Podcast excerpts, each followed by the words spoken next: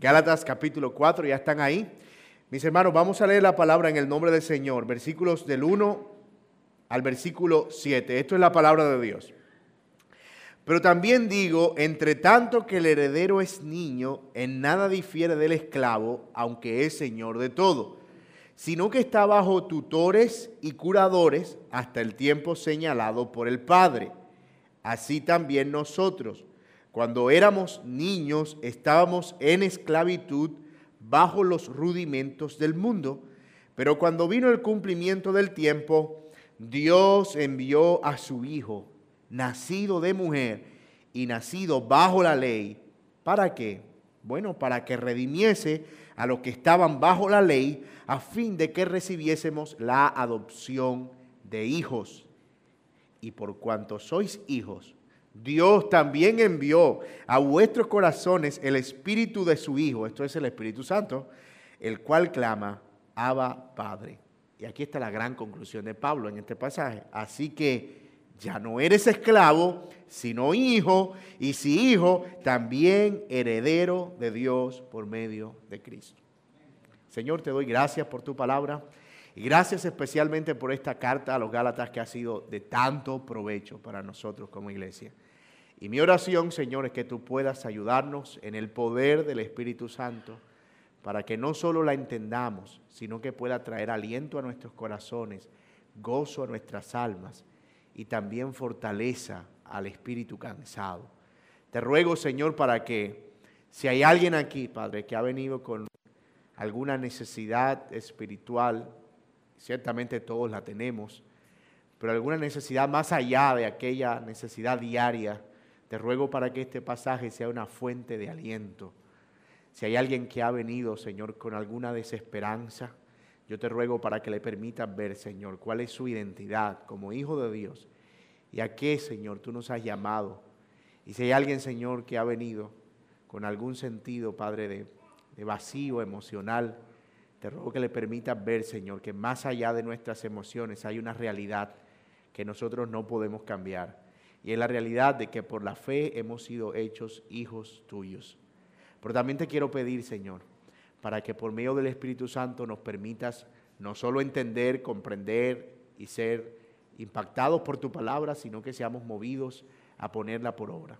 Y que esta palabra, Señor, nos lleve a la obediencia, que es finalmente, Señor, lo que tú esperas de nosotros en Cristo. Señor, te pedimos estas cosas en el nombre de tu amado Hijo Jesucristo, nuestro Señor. Amén y amén. Una página de consulta sobre cómo es el proceso de adaptación de niños adoptados a un nuevo hogar o a una nueva familia responde lo siguiente acerca del desafío de la vinculación de ese niño a esa nueva familia y cito el artículo, dice, en circunstancias normales, el vínculo afectivo entre padres e hijos se construye durante el primer año de vida y se basa en el cariño y la confianza en el adulto. Sin embargo, los niños adoptados no han conocido en la mayoría de los casos ningún tipo de seguridad. Han pasado en general por varias manos e instituciones lo que implica que los nuevos padres se enfrentan al gran reto de establecer con ellos un vínculo sólido y permanente que difumine hasta borrarlas las secuelas de su vida anterior. Por eso es normal que tras el proceso de adopción al principio teman o rechacen a sus nuevos padres y se muestren depresivos o por el contrario, que no se separen de ellos e intenten llamar su atención todo el tiempo. En todo caso, una de las conductas más habituales de los hijos adoptados es que ponen constantemente a prueba el amor incondicional de sus padres. Fin de la cita. El artículo está interesante por demás, hablando del tema. Pero eso ilustra muy bien lo que nosotros vamos a ver en esta mañana. No vamos a hablar de la adopción en el sentido de adoptar niños eh, como tal, lo cual sería un tema muy importante para este púlpito, pero sí vamos a hablar de la adopción espiritual. Y básicamente de cómo el Evangelio está relacionado con nuestra adopción a la familia de Dios. En efecto, El concepto de ser hijo de Dios es algo a lo que nosotros no estamos acostumbrados y no nacemos acostumbrados, pero demarca nuestra nueva realidad una vez conocemos al Señor Jesucristo. Después de haber demostrado ampliamente en todo el capítulo 3 que la ley no puede producir vida y solamente podemos ser hijos de Dios por medio de la fe, el apóstol Pablo enfatiza aquí algunas verdades categóricas de esta nueva realidad. La primera la vimos al final del capítulo 3 cuando dice el apóstol Pablo en el versículo 29, y si vosotros sois de Cristo, ciertamente linaje de Abraham sois según la promesa. Es decir, que si somos creyentes en Cristo Jesús, entonces somos herederos de Abraham, que en el lenguaje de Pablo es algo como ser hijo de Dios. Pero eso es algo que todavía los receptores de la carta, es decir, los que están escuchando la carta leyéndose por primera vez, no pueden asimilar claramente. ¿Cómo es que realmente llegamos a ser hijos de Dios? Eso es tan grande. Es más, si antes no éramos hijos de Dios, ¿qué éramos entonces? Y ¿Cuál es el tipo de relación que ahora tenemos con Dios? Y más importante aún, ¿qué es lo que hizo que si antes no fuéramos hijos de Dios, ahora seamos hijos de Dios con una nueva relación? Es decir, ¿qué hay en el medio? ¿Qué hay en la mitad? Esas eran preguntas válidas porque nosotros casi como que, y lo decíamos en algunos de los sermones, si tú sales a la calle y le preguntas a la gente, ¿tú eres hijo de Dios? La mayoría de la gente dice, obvio, no me ves. Obvio que soy hijo de Dios. La mayoría de la gente está familiarizada con la idea de ser hijo de Dios, pero para la gente de Galacia eso era una cosa realmente nueva lo que Pablo les estaba diciendo ahí. Ellos creían que para ser hijo de Dios debían guardar un cúmulo de leyes y guardar unas normas estrictas para al final de la vida reclamar el premio. Pero Pablo les está diciendo, no, no, no, ahora, en esta vida, justo en este momento, por lo que ustedes son ahora, al haber creído en Cristo Jesús, ya son hijos de Dios. Y eso era, espérate, déjame procesar eso. No sé si alguna vez usted ha estado frente a una cosa que le dicen y tú dices, espérate, espérate. Déjame yo tomo agua, me siento, déjame yo proceso lo que me estás diciendo. Así que lo que va a hacer Pablo en este capítulo 4 es explicar más ampliamente lo que implica y en qué consiste y cuál es el medio para llegar a ser un hijo de Dios y al mismo tiempo el apóstol Pablo va a estar haciendo o ayudando a, los de Galacia y de paso nosotros procesemos qué significa ser hijo de Dios. El argumento de Pablo continúa ahora con una analogía que explica más profundamente lo que significa ser herederos, ser hijos y qué es lo que caracteriza esta nueva relación con el Padre. Y ese es precisamente el punto de esta predicación en esta mañana.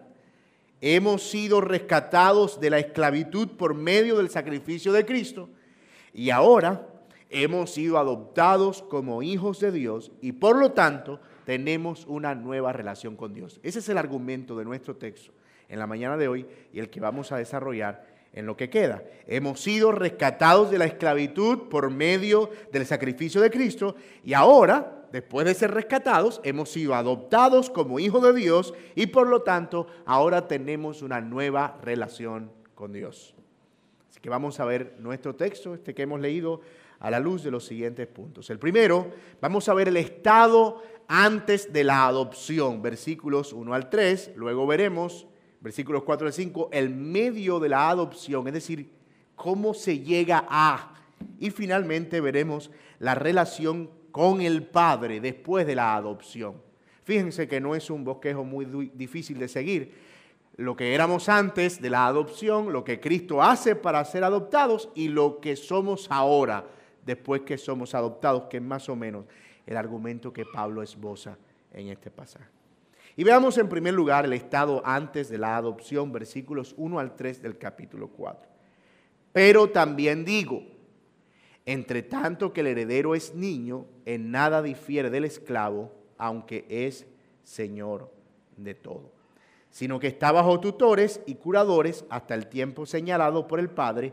Así también nosotros, cuando éramos niños, estábamos en esclavitud bajo los rudimentos del mundo. Noten cómo Pablo empieza este capítulo 4. Dice, pero también digo, es como si yo estuviera diciendo, en adición a lo que ya les venía diciendo, que ustedes ya no están bajo la ley, sino que ahora por haber creído en Cristo Jesús, ahora son herederos de Abraham y el linaje de Dios, ya son miembros de su familia, también quiero agregarles, quiero explicarles mejor y usa una analogía, como les dije, interesante. Una analogía que estaba tomada de las eh, distintas etapas de crianza de los niños en el imperio romano, e incluso dentro de la cultura judía. Mencionamos algo de eso la semana pasada y decíamos que los niños llegaban hasta cierta edad y eran considerados infantes, pero luego, a partir de los 17 años y más definitivamente a partir de los 25 o 21, de, acuerdo con algunas, algunas diferencias en los registros, los niños ya empezaban a tener derechos herenciales, ahora tenían potestad sobre lo que era del padre y en cierta manera empezaban a tener una nueva relación. No pasa con nosotros en el día de hoy, cuando un niño nace e inmediatamente independientemente de lo que sea, es considerado heredero, miembro de la familia, etcétera, etcétera. Pero no era así como funcionaba en los días del apóstol Pablo y por eso él usa esa analogía para ilustrar cuál era la condición de los de Galacia, de los judíos e incluso de nosotros, de cualquiera que no estuviera en Cristo antes del Señor. Él dice, entre tanto que el heredero es niño, en nada difiere del esclavo, aunque es señor de todo. Y el punto de Pablo ahí es ese. Él introduce una nueva palabra, la palabra esclavo. Y él está diciendo, un niño que no ha llegado a la mayoría de edad no es diferente a un esclavo en una casa de un amo. No en el sentido de que el niño fuera tratado como un esclavo, sino en el sentido de que así como el esclavo no tenía un derecho a heredar nada porque era un esclavo, el niño tampoco hasta que no alcanzaba la mayoría de la edad. Ese es el punto de Pablo. Y esa introducción de la palabra esclavo es interesante, la vamos a usar más adelante porque es lo que Pablo va a usar para explicar en dónde es que se produce el cambio. Porque hasta ahora él ha estado simplemente ilustrando el hecho de que los creyentes antes de Cristo eran como niños, pero eso es como que todavía le falta un poco de esencia. ¿Cómo así? No entiendo. Sí, eran como niños que no estaban bien criados, es decir, que no habían llegado a la eh, pubertad o a la adolescencia o a la adultez y que necesitaban de ciertos cuidados. Pero Pablo ahora introduce esa palabra esclavo y él dice, no solo eran niños, sino que en cuanto a los derechos eran como esclavos. Y algo que sucedía en ese entonces era que los niños que no llegaban a la mayoría de edad se les asignaba a unos tutores, eso, unos ayos, unos tutores, pero también unos curadores, nosotros usamos un término ahora más elegante, se llaman fideicomisos. Eh, eh, esos fideicomisarios son los que dicen, mira, tu papá tiene plata y esa plata es tuya, pero tú no vas a tocar ni un peso hasta que tú no tengas la edad. Mientras tanto, de esa plata, lo que tú necesites, yo lo autorizo. Ese es el papel del fideicomiso o del tutor en ese sentido. Entonces, la idea de Pablo está más o menos tomando un poco más de forma. Ustedes ya no solo son niños, sino que en cuanto a los derechos son lo mismo que un esclavo. Tienen que esperar a que alguien les provea de algo, porque aunque la bendición y la herencia está ahí, no pueden tomarla hasta que llegue el momento indicado. Y esos son como términos claves hasta que llegue el momento indicado. Noten que en el versículo 3 Pablo aplica la analogía y dice, así también nosotros cuando éramos niños estábamos en esclavitud bajo los rudimentos del mundo. ¿Qué significa eso? Bueno, Pablo se está refiriendo a que estábamos en esclavitud en el sentido de que estábamos bajo la ley antes de que viniera Cristo y vivíamos bajo esos rudimentos de tener que sacrificar, de tener que guardar, de tener que hacer, de tener que cumplir todo ese montón de eh, obras y de demandas que había en la ley, pero dice el apóstol Pablo que esas cosas eran los rudimentos del mundo, eran como las cosas esenciales.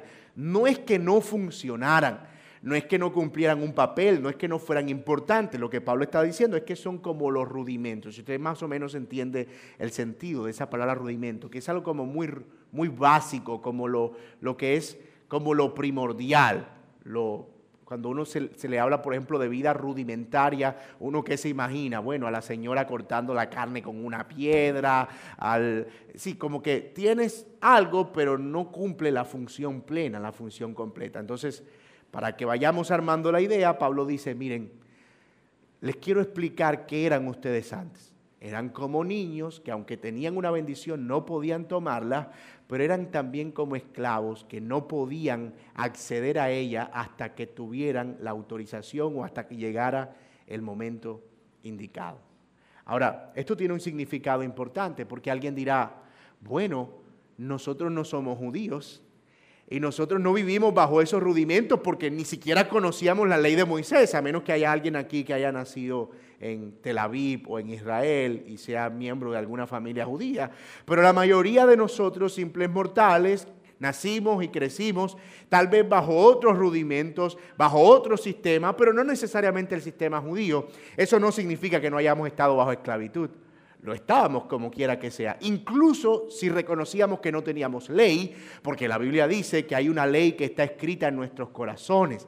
Y la manera en que eso se expresa es a través de ese sentido de culpa, de saber que hay una deuda que tengo que pagar.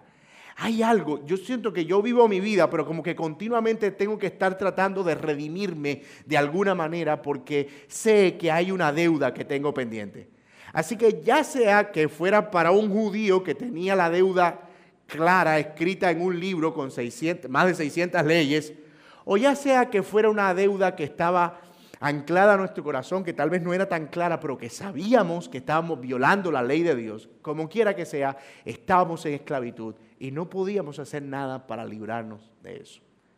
Así que eso nos lleva a un segundo punto, y es qué es lo que tiene que suceder para que ahora esos niños que son como esclavos dejen ese estado y pasen a una nueva condición. Eso es lo que nos lleva al segundo punto del sermón.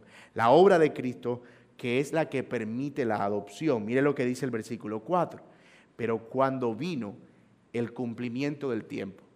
Esa palabra es clave porque se parece a aquella que vimos en el versículo 25 del capítulo 3. Pero cuando vino la fe, ¿se acuerdan? Pero venida la fe, aquí Pablo de nuevo usa, pero cuando vino el cumplimiento del tiempo. Es decir, hubo un momento, así como cuando el niño cumple los 18, esa sensación de ya tengo cédula, me puedo ir de la casa, solo una sensación, uno no se va. Pero es como que ya tengo la mayoría de edad, ya me puedo ir cuando quiera. Obvio, eso es la amenazadera, ¿verdad? Porque no, está ahí, como que, mamá, yo todavía quiero seguir bajo estos rudimentos. No quiero esa libertad. Aquí estoy bien. Pero llegado el momento, el día, dice Pablo, cuando vino el cumplimiento del tiempo, y hay que aclarar que en los niños el tiempo depende de la edad. Llegó a los 18, llegó a los 21, llegó a los 25, fue a la registraduría, legalizó un papel y mayor de edad, responsable ante la ley, con capacidad de heredar y de administrar su fideicomiso si los tuviera. Pero en este caso, el tiempo no llegó en años, el tiempo llegó cuando Dios lo determinó. Pero cuando vino el tiempo, ¿y por qué sabemos que Dios fue quien lo determinó? Ah, porque el texto dice, Dios envió a su Hijo. Cuando vino el tiempo en el que ya aquellos que estaban bajo esclavitud habían llegado al punto en el que iban a tener esa transición para ser adoptados e hijos y miembros de la familia de Dios cuando Dios envió a su Hijo. Y me encanta este pasaje, mi hermano, porque no sé si usted lo tiene subrayado en su Biblia, pero es uno de esos pasajes tan cargados de significado que de hecho todo lo que nosotros pudiéramos decir del Evangelio está contenido en ese texto. Pero cuando vino el cumplimiento del tiempo, Dios envió a su Hijo, nacido de mujer y nacido bajo la ley. Así que lo primero que vemos acerca de el tiempo debido en el que ya el niño no es niño, sino que empieza a hacer esa transición para ser adoptado en la familia de Dios. Vemos que Dios quien toma la iniciativa, lo dijimos en primer lugar, pero vemos que lo hace enviando a su hijo, nacido de mujer y nacido bajo la ley. Hasta este momento, si usted hubiese sido un lector de la carta de Pablo a los Gálatas, y usted estuviera escuchando, mira, si tú crees en Cristo, ya tú eres salvo y eres hijo de Dios, usted se estaría preguntando, ¿y cómo es eso? Eso es como mágico. Es decir, ¿en dónde se da el cambio? ¿Cuándo es que suena el interruptor? Clic, que ya yo dejé de ser no hijo para empezar a ser hijo. Aquí Pablo está explicando el sonido del interruptor. ¿Qué es lo que hace que al poner nuestra confianza en Cristo, nosotros dejemos de ser esclavos de la ley para que ahora empecemos a ser hijos de Dios. Él dice, cuando su hijo, nacido de mujer y nacido bajo la ley, fue enviado para que redimiese a los que están bajo la ley. Y aquí es donde la palabra esclavo toma un significado importante. Veámoslo así. ¿Por qué Pablo introduce esa comparación entre un niño no mayor de edad con un esclavo? porque Él quiere mostrar qué es lo que sucede realmente y que los de Galacia tengan claro que no es algo mágico o que no se puede ver, sino que es algo concreto. El cambio sucede cuando esos niños que son como esclavos son liberados o redimidos como eran liberados los esclavos. En la época, y de acuerdo con las leyes judías, si una persona tenía un esclavo, yo podía proveer una dote o una provisión o proveer algo en lugar de ese esclavo con el propósito de liberarlo. Lo único es que debía ser de la misma naturaleza o por lo menos debía equipararse en cuanto a su función. Sí, yo no podía decir, mira, hazme un favor, libérame a este esclavo y yo te lo pago con hojas de higo. Te voy a dar 45 kilos de algodón por este esclavo. No, no, no era permitido. Debía hacerse dentro de los mismos términos. Y por eso es que Pablo dice que el Hijo de Dios vino como nacido de una mujer, esto es como un humano, y también estando bajo la ley, es decir, bajo los parámetros dentro de los cuales la redención es permitida. Es decir, Dios lo que está haciendo es una especie de transacción en la que está poniendo a su hijo para liberar al esclavo y eso es lo que se conoce en la Biblia como redimir, como redención. Poner algo en lugar del cautivo para que el cautivo sea liberado. Y es exactamente ese el mensaje del Evangelio. Dios envía a su Hijo, nacido de mujer, bajo la ley, ¿para qué? Y ese para qué es el propósito por el cual Dios envía a su Hijo. Si alguna vez niños que están aquí a ustedes les preguntan, ¿y para qué Dios envió a su Hijo a este mundo? Bueno, para que redimiese a los que estaban bajo la ley, a fin de que recibiésemos la adopción como hijos de Dios. He ahí el propósito por el cual Dios envía a su Hijo Jesucristo al mundo. Ahora, esto a los de Galacia les estaba explotando la cabeza, porque les estaba diciendo, ah, nuestra libertad si tuvo un precio, si hubo algo concreto que pasó. No es simplemente una cosa de cierra los ojos y hablo, ya, mágicamente tú eres ahora hijo de Dios. No es así como funciona. Hay algo en medio y hay una transacción importantísima y es el Hijo de Dios muriendo completamente. Y mis amados, yo creo que gran parte del éxito de la vida cristiana consiste en este entendimiento. Si yo no soy consciente de lo que Cristo ha hecho por mí y de lo que costó mi liberación, yo no voy a vivir para la gloria de Dios, ni tampoco voy a vivir en una actitud de, gratitud, y tampoco voy a apreciar el regalo de la redención. Y yo no puedo vivir la vida cristiana sin esos elementos. Es decir, cuando yo entiendo qué es lo que hay en medio de lo que yo era antes y lo que yo soy ahora. Y cuando entiendo que eso que está en medio es nada más y nada menos que el Hijo de Dios muriendo por mis pecados, yo puedo entender varias cosas. Número uno, yo puedo entender que mi pecado era verdaderamente grave. Y era tan grave que el Padre Celestial, el Todopoderoso, el justo y santo, no buscó otra manera de resolver el problema que no fuera matar a su propio hijo en la cruz.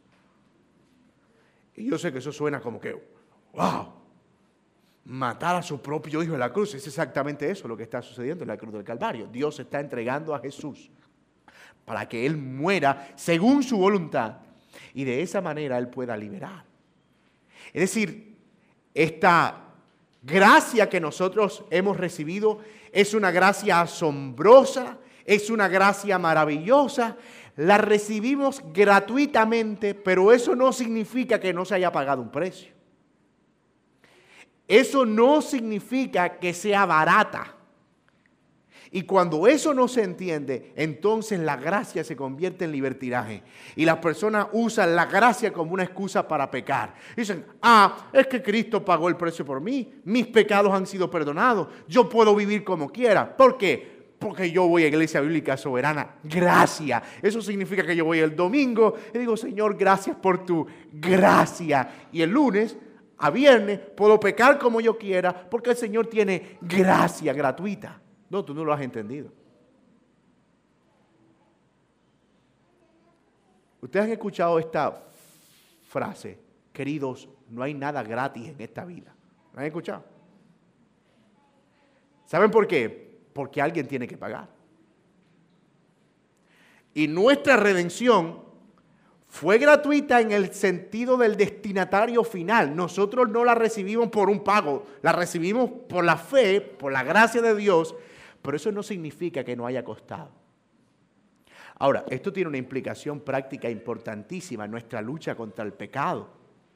La gracia en realidad y la redención en Cristo es un impulso tremendo contra el pecado. Los de Galacia decían, si nosotros queremos ser santos, tenemos que guardar todas las normas de la ley. Y Pablo decía, no, si ustedes quieren ser santos, ustedes solo deben creer en Cristo Jesús y en que Él los ha redimido del pecado. Y eso va a ser suficiente para ser santos. Y uno dirá, ¿y cómo es que eso funciona? O es porque la redención y la gracia es un impulso para la santidad. Y usted sigue preguntándose, sí, pero ¿cómo es que eso funciona? O porque yo empiezo a entender la dimensión de mi pecado, como ya lo mencioné, pero también la magnitud del amor de Dios en Cristo. Les voy a poner un ejemplo. Vamos a poner el ejemplo de un borracho. Un borracho que quiere resolver su problema de borrachera y de culpa. Y levantarse cada domingo por la mañana después de haberse gastado toda la plata el sábado y no tener nada en casa. Ese borracho tiene varios caminos para cambiar. Tiene el camino de la moralidad. Y él dice, mija, yo me voy a proponer que yo no me voy a emborrachar más. Eso está malo. No se ve bien. Yo vengo aquí todo vomitado. Mira a los vecinos, ya hasta me subieron a Facebook un video. Yo estoy muy mal con eso. ¿Qué le estoy enseñando a mis hijos? ¿Y tú sabes qué? El borracho puede dejar de tomar. ¿Conocen a personas que han abandonado vicios solo motivados porque moralmente no está bien? Alcohólicos Anónimos es eso. Y los 12 pasos de los Alcohólicos Anónimos. Esfuérzate para que tu moralidad te mantenga fuera de los malos comentarios de la gente. Pero eso no significa que ese hombre ha resuelto el problema del pecado que lo impulsaba a la borrachera. Eso lo que significa es que ya ese pecado no lo está llevando al alcohol, pero posiblemente a otras áreas, porque el problema del pecado no es arraigado por la moralidad. Pero supongamos que ese mismo borracho dice, ¿sabes qué? Yo creo que yo tengo que meterle Dios a esta ecuación. Así que yo voy a cambiar, no tanto porque me están subiendo a Facebook y me está generando mala reputación, sino que yo voy a cambiar porque es que yo quiero que al final Dios me dé su favor. Y entonces empieza a motivar su cambio porque dice, yo quiero reclamar mi premio, yo no quiero irme al infierno al final.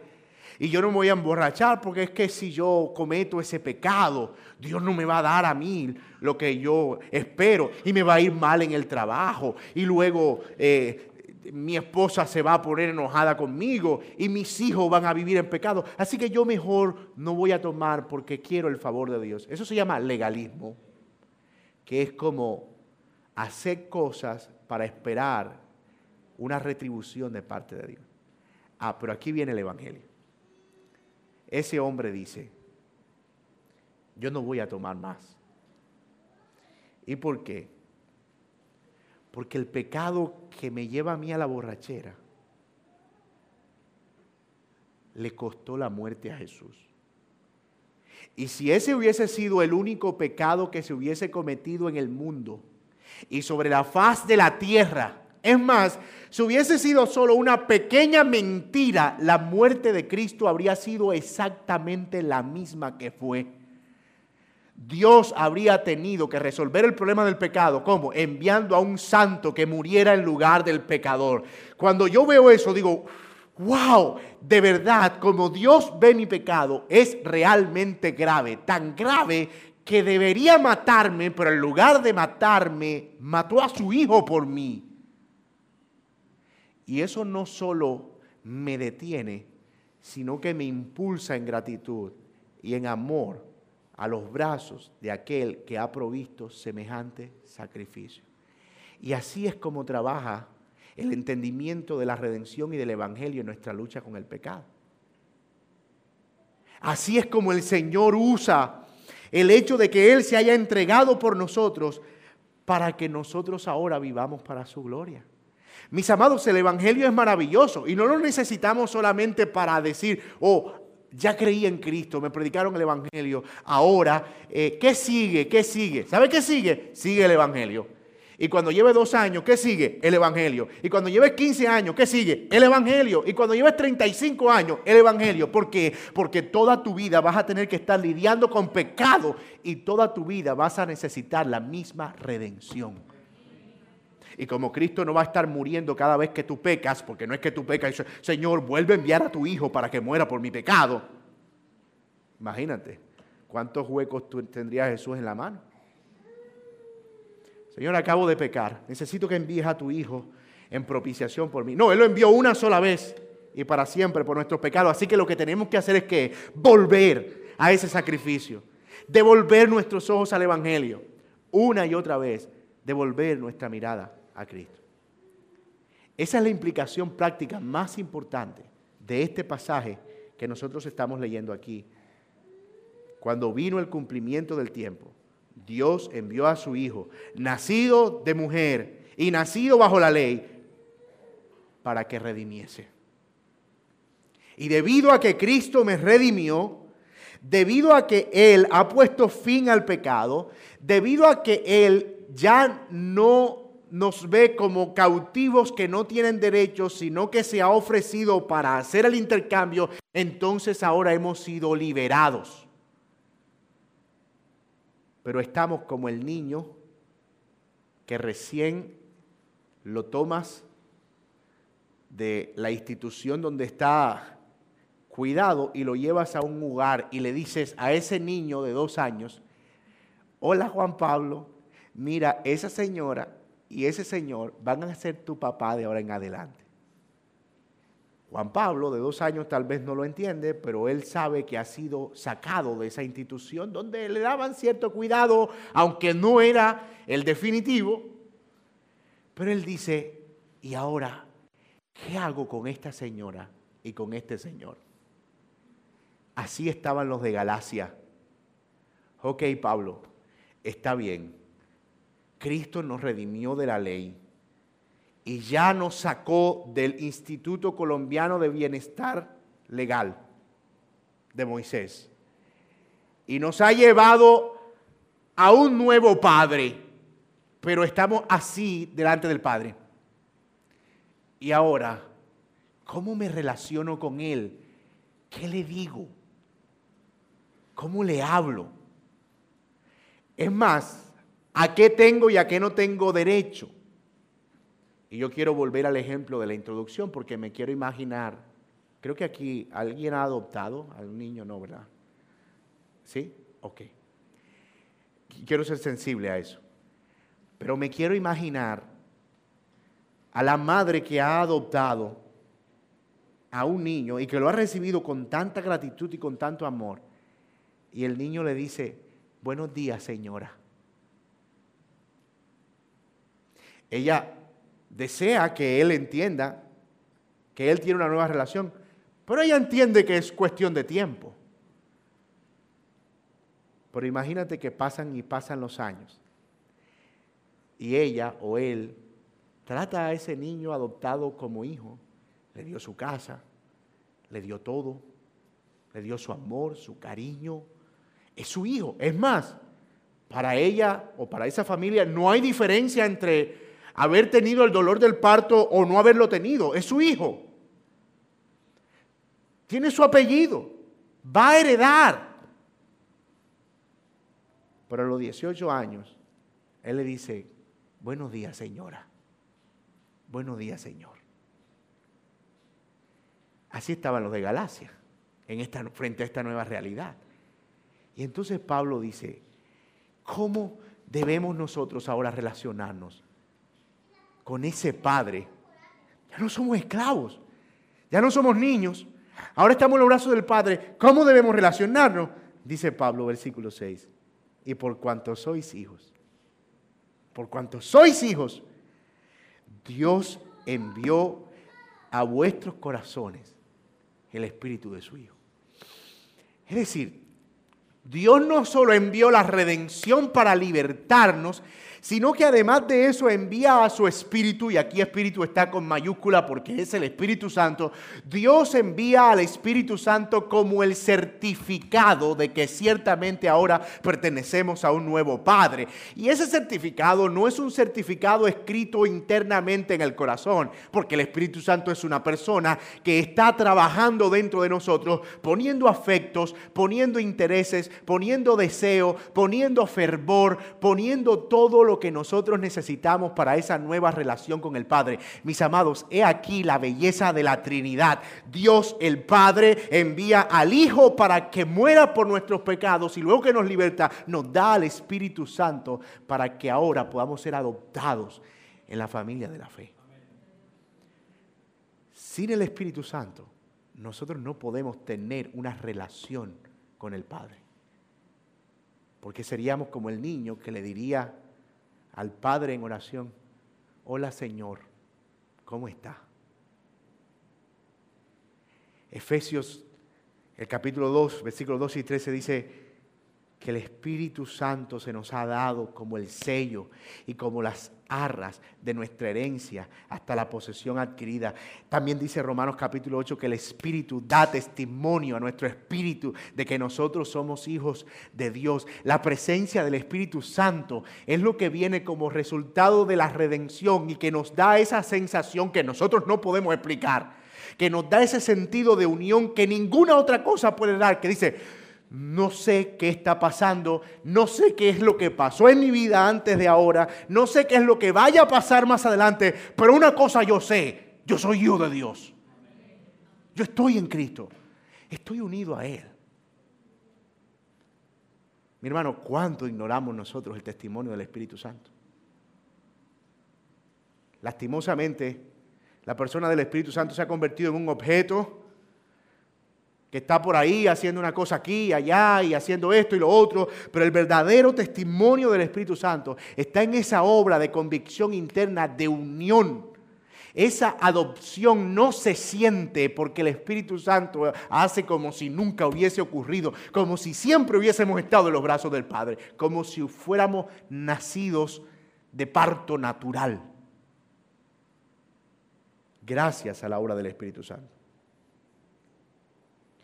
Bendito Dios por su generosidad, hermano. Dios nos ha dado todo. ¿Sabe qué teníamos nosotros? Pecado, éramos esclavos. Y Dios dio al Hijo para redimirnos. Nos dio al Espíritu Santo para unirnos a Él. Y nos ha dado a Él mismo para que estemos en Él. Qué bendita generosidad del Señor. Qué bendito amor de nuestro Padre en el que nosotros estamos unidos y lo estaremos por la eternidad. Ahora, ¿cuál es el tipo de relación que el Espíritu Santo produce a esos nuevos adoptados? Ese es el tercer punto de nuestro sermón. Ya estamos ahí hace rato, solo que no lo cité. Por cuanto sois hijos, Dios envió a vuestros corazones el Espíritu de su Hijo, el cual clama. El Espíritu del Hijo clama, no, hola Señor, ¿cómo está usted? ¿Cómo amaneció? No. ¿Sabe qué dice? Abba, Padre. Y yo sé que algunos de ustedes han estudiado el significado de esta palabra. Pero esa palabra Abba Padre es como, es como una forma chiquita, romántica, especial, cercana, esta es la palabra, íntima, de relación con el Padre. Es el hijo que le dice al Padre, papito lindo, ¿cómo estás? Mamita hermosa. Aba, papá. ¿Tú sabes lo que significa para un judío o para alguien que estaba influenciado por los judíos, como el caso de Galacia, que de repente tú le digas, tú le puedes decir al Dios Santo que tú te imaginabas un señor barbón sentado en un trono que apenas pecara te iba a mandar un rayo para destruirte. Tú le puedes decir a él que no es eso realmente, eso es una imagen muy parcializada de lo que es Dios. Él es tu papá, tu padre. Eso era como que, wow, yo no lo puedo creer, yo no puedo, no puedo, no puede ser. Dios es mi padre, sí, Dios es tu Padre en el mismo sentido en el que lo es para el Señor Jesucristo. Y es por eso, mi hermano, que nuestras oraciones empiezan diciendo, Padre nuestro que estás en los cielos. De la misma manera que el Señor Jesucristo lo hizo y no es menos plegaria por eso. Porque nuestro nivel de intimidad con el Padre ahora, al estar en Cristo, es exactamente el mismo nivel de intimidad de Cristo. Él es nuestro hermano mayor, nosotros hermanos adoptados, pero entre Él y nosotros no hay diferencia por el Espíritu Santo que el Señor ha enviado. En cuanto a nuestra relación con el Padre, por supuesto, a eso me refiero. Porque la diferencia entre nosotros y Cristo, bueno, ustedes saben. Ahora, Pablo no nos está dando aquí una fórmula para nosotros orar a veces yo escucho personas que con buenas intenciones se dirigen al Padre en términos así como chiquitos. Y cuando oran públicamente dicen, papito lindo, aquí estoy, como que se escucha algo trivial. Pablo no está trivializando eso. Pablo está describiendo aquí el grado de intimidad, de relación que ahora nosotros tenemos con nuestro Padre Celestial. Y mi hermano, y hermana que estás aquí.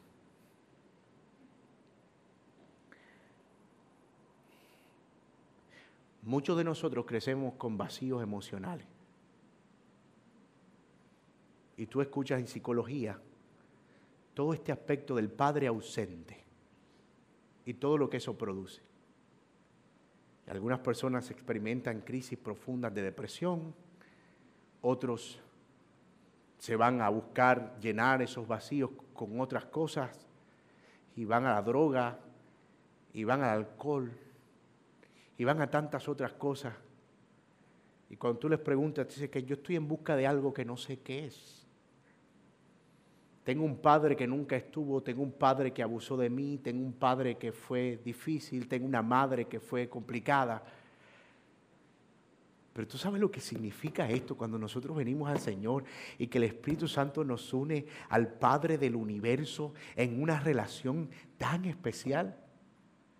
Esas cosas que antes eran un vacío dejaron de ser un vacío porque ahora experimentamos una relación plena que nada en este mundo puede comparar. El mejor padre que nosotros pudiéramos tener en este mundo no reemplaza el hecho de tener una relación tan íntima, tan perfecta y tan completa con nuestro Padre Celestial. Así que si tú has estado afectado durante toda tu vida por esas ausencias paternales o maternales, tú necesitas mirar a Cristo. Tú necesitas correr al Señor y decir, Señor, gracias porque me has dado el Espíritu y a un nuevo Padre que no solo me ha abrazado como su Hijo, me ha recibido en su familia, sino que te envió a ti a morir por mí como una muestra de amor y que será mi Padre por la eternidad.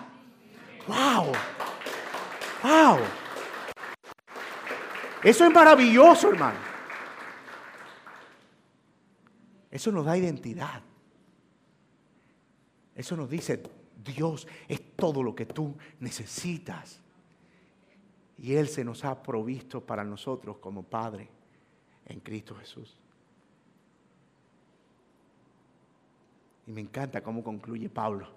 Me encanta, porque él dice, Así que, si ustedes pueden ver, este no es un pasaje muy difícil de seguir, pero también les digo, así también nosotros, pero cuando vino el tiempo para que redimiese y por cuanto sois hijos, así que, aquí está la conclusión de todo el argumento.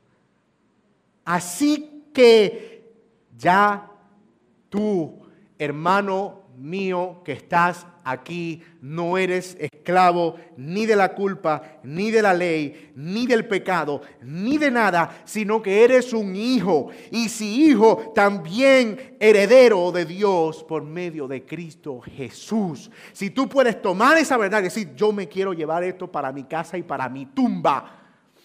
Ojalá sea esos pasajes que uno dice, yo quiero que este pasaje sea parte de mi vida hasta el último de mis días. Yo no soy esclavo, yo soy hijo, y si también hijo, heredero de Dios por medio de Cristo. Toda la identidad nuestra está aquí. Toda la identidad de un creyente está aquí. Y no la busques en ninguna otra cosa, hermano. Es aquí a donde tú debes mirar. Hemos sido adoptados por el Padre Celestial. Así que, mi amigo que estás aquí, si tú no tienes a Cristo, si tú estás sin el Señor en tu vida, es posible que tú hayas estado viviendo o es seguro que hayas estado viviendo como un esclavo y ni siquiera hayas sido consciente de eso. Esclavo del mundo, esclavo de tus placeres, esclavo del deseo, esclavo de la carne, esclavo del diablo. Pero ese no es tu destino final. La provisión de Cristo es suficiente todavía para ti. Y si tú confías de todo corazón en que ese que Dios envió a morir en la cruz fue enviado también por ti y crees en eso hoy, lo que va a suceder es que tú vas a recibir el perdón de tus pecados, pero también al Espíritu Santo como el sello de adopción en la familia de Dios. Y no hay nada más glorioso para nosotros que eso. Mis amados, qué maravilla es poder ser llamados hijos de Dios. Y qué maravilla es que hoy, estando aquí, nosotros podemos decir, mirando al que está al lado, este es mi hermano, es hijo del mismo Padre. Amados, eso trae un vínculo impresionante familiar. Y nos ayuda a ver la iglesia y la familia de la fe con otros ojos. ¿Sabe por qué? Porque muchos de tus familiares cercanos, si no vienen a Cristo, no estarán contigo en la eternidad. Pero ese desconocido que tú tienes al lado, atrás o adelante, está unido al mismo Padre que tú y es miembro de esa misma familia y lo será por los siglos los siglos.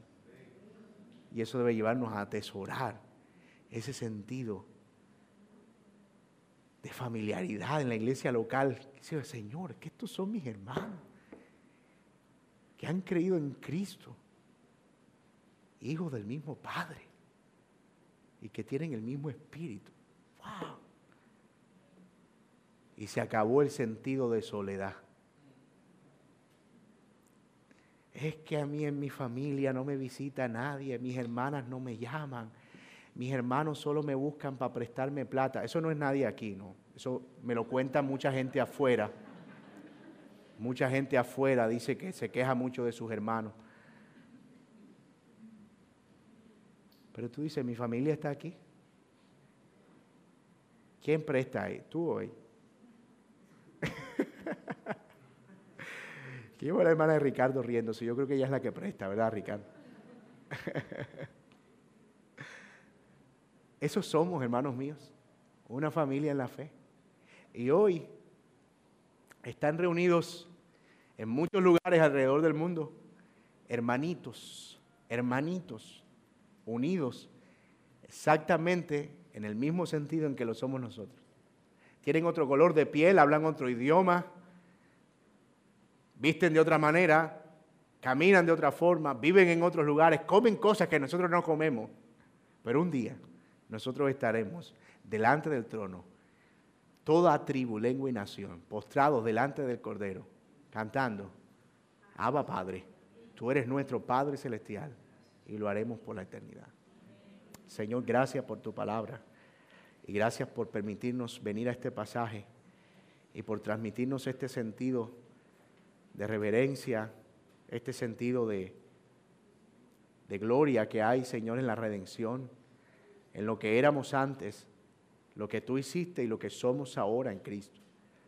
Gracias por hacernos tus hijos por la fe y por unirnos a una familia, Señor. Gracias por darnos una identidad. Gracias, Señor, porque cuando éramos esclavos y vivíamos sin esperanza en este mundo, tú enviaste a tu Hijo para que Él nos redimiera y nos diera lo que nosotros no merecíamos. Gracias por el Espíritu Santo que mora en nosotros. Gracias porque Él es el testimonio de nuestra adopción.